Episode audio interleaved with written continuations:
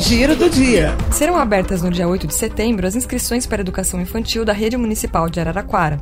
Até o dia 1 de outubro, os pais ou responsáveis podem inscrever crianças de 0 a 5 anos, 11 meses e 29 dias de idade nos Centros de Educação e Recreação, os CRs, do município para o ano letivo de 2022. As inscrições para os cafés de investigação realizados durante a Semana Luiz Antônio Martinez Correia começam na segunda-feira, dia 9.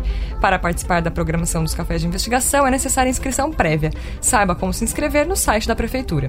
No sábado 7, as equipes de saúde estarão atuando no plantão de vacinação, das 8 às 15 horas no drive-thru do CEAR e em outros 14 pontos instalados nos bairros. O objetivo é vacinar as pessoas de 25 anos ou mais que não puderam se vacinar durante a semana, além da aplicação de segunda dose.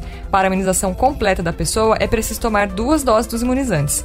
O município tem cerca de 2.800 faltosos, a maioria idosos. Saiba onde se vacinar no site da Prefeitura. Giro do dia.